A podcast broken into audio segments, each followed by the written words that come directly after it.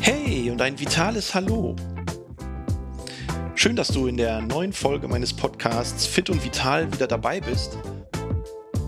Und heute möchte ich mit dir mal über das Thema Trampolinspringen sprechen. Ja, Trampolin, das kennen viele von uns vielleicht noch so aus der Schulzeit. Da gab es zwei verschiedene Arten. Einmal das Großtrampolin, auf dem man rumhüpfen und in die Höhe springen und ein paar Figuren machen konnte. Oder das kleine Sprungtrampolin, auf das man mit Anlauf draufhüpfte, um über einen Bock, über einen Kasten oder einfach nur in eine Matte zu springen. Mittlerweile hat sich aus dem Trampolin aber tatsächlich auch eine Art Trend entwickelt, der auf unterschiedlichen Ebenen zum Tragen kommt. So haben sich vielerorts in Deutschland so Trampolinhallen aus dem Boden stampfen lassen, wo viele, viele Kinder gleichzeitig auf unterschiedlichen Formen von Trampolinen rumtoben und rumhüpfen können super geeignet für Kindergeburtstage oder einfach mal für einen abwechslungsreich bewegten Nachmittag. Darüber hinaus hat sich tatsächlich ein kleiner Fitnesstrend entwickelt, wo Group Fitness auf so kleinen Standtrampolinen mal mit oder mal ohne Stange zum Festhalten etabliert hat. Tolle Workouts mit motivierter Musik, tollen Trainern und wo man unglaublich was für Koordination und Kraftausdauer machen kann.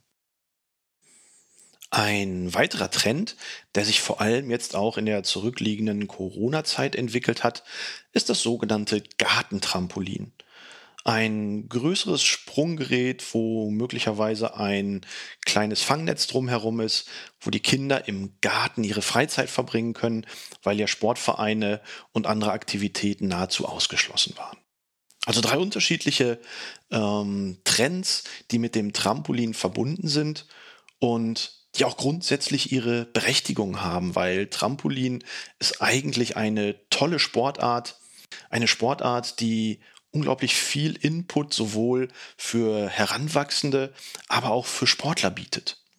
Wenn ich mir anschaue, was für Körperbeherrschung man haben muss, wie das Herz-Kreislauf-System gekräftigt wird, dadurch, dass man ja vielleicht 10, 15, 20 Minuten am Stück auf dem Trampolin rumtobt oder auch ein Workout macht, dann ist das schon ein ziemlicher Trainingseffekt, der noch ergänzt wird durch Kraftausdauer, durch koordinative Fähigkeiten, durch Entwicklung von Körpergefühl, Balance, Gleichgewicht, all diese Dinge, die beim Trampolinspringen gefördert werden.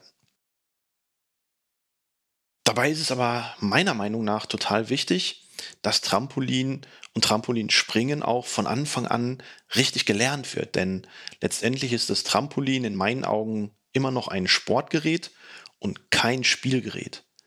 Dementsprechend wäre meine Empfehlung tatsächlich zu sagen, okay, dann gehe ich einfach mal in einen Turnverein, der Trampolinspringen anbietet und lerne dort mit einer Gruppe, mit einem Trainer die vernünftige Technik. Wie springe ich ins Tuch? Wie beherrsche ich meinen Körper? Wie vollführe ich möglicherweise Techniken wie Schrauben, Saltos vorwärts oder rückwärts? Alles Dinge, die man sowohl in den Gartentrampolinen als auch in den Trampolinparks überall wieder beobachten kann. Und nicht immer geht das alles gut. Wie denn auch, wenn ganz viele auf dem Trampolin unterwegs sind oder wenn halt die richtige Technik nicht funktioniert.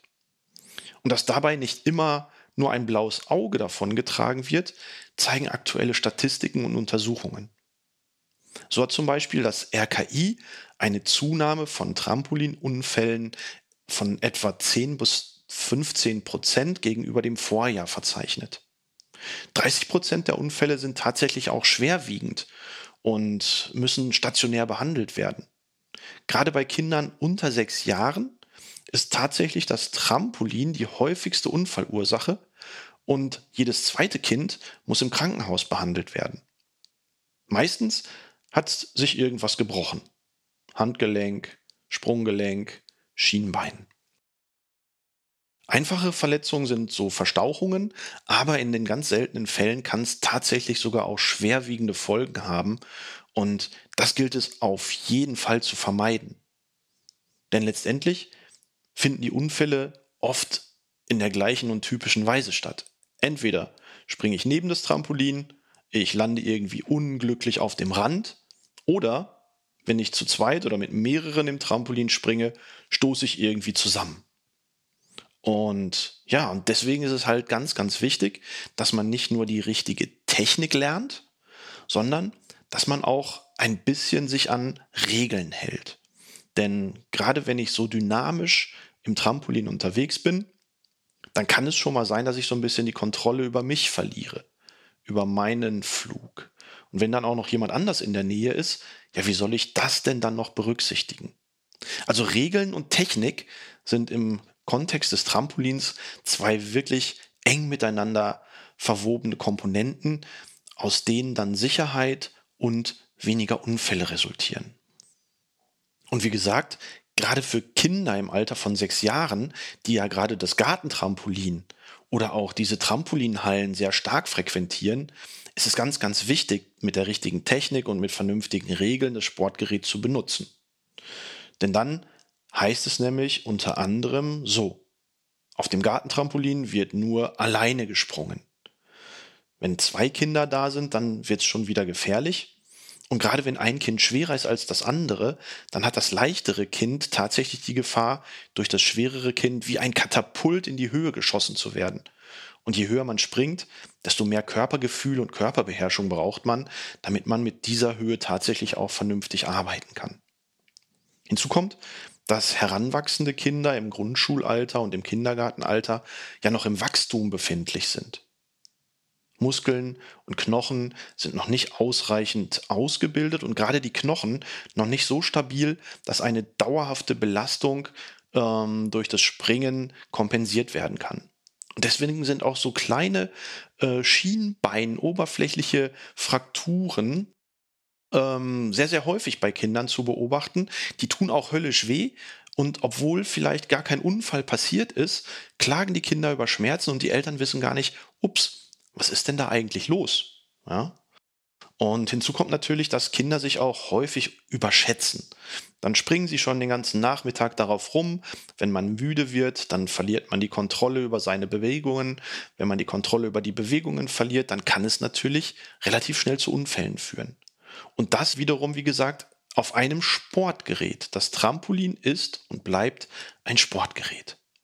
Aber ich will das Sportgerät Trampolin eigentlich gar nicht so negativ skizzieren, denn wie gesagt, es hat ja viele, viele Vorteile in der körperlichen Entwicklung, in der Leistungsentwicklung, als Trainingsgerät und mit all seinen Vorteilen, die dann ein solches Training auch mit sich bringen kann.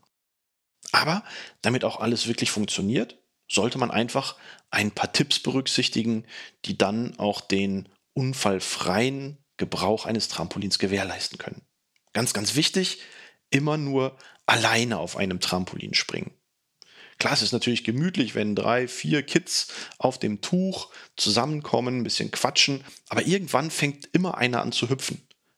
Irgendwann springt der zweite mit und schon, bums, stößt man zusammen. Also wirklich immer nur alleine auf dem Trampolin springen.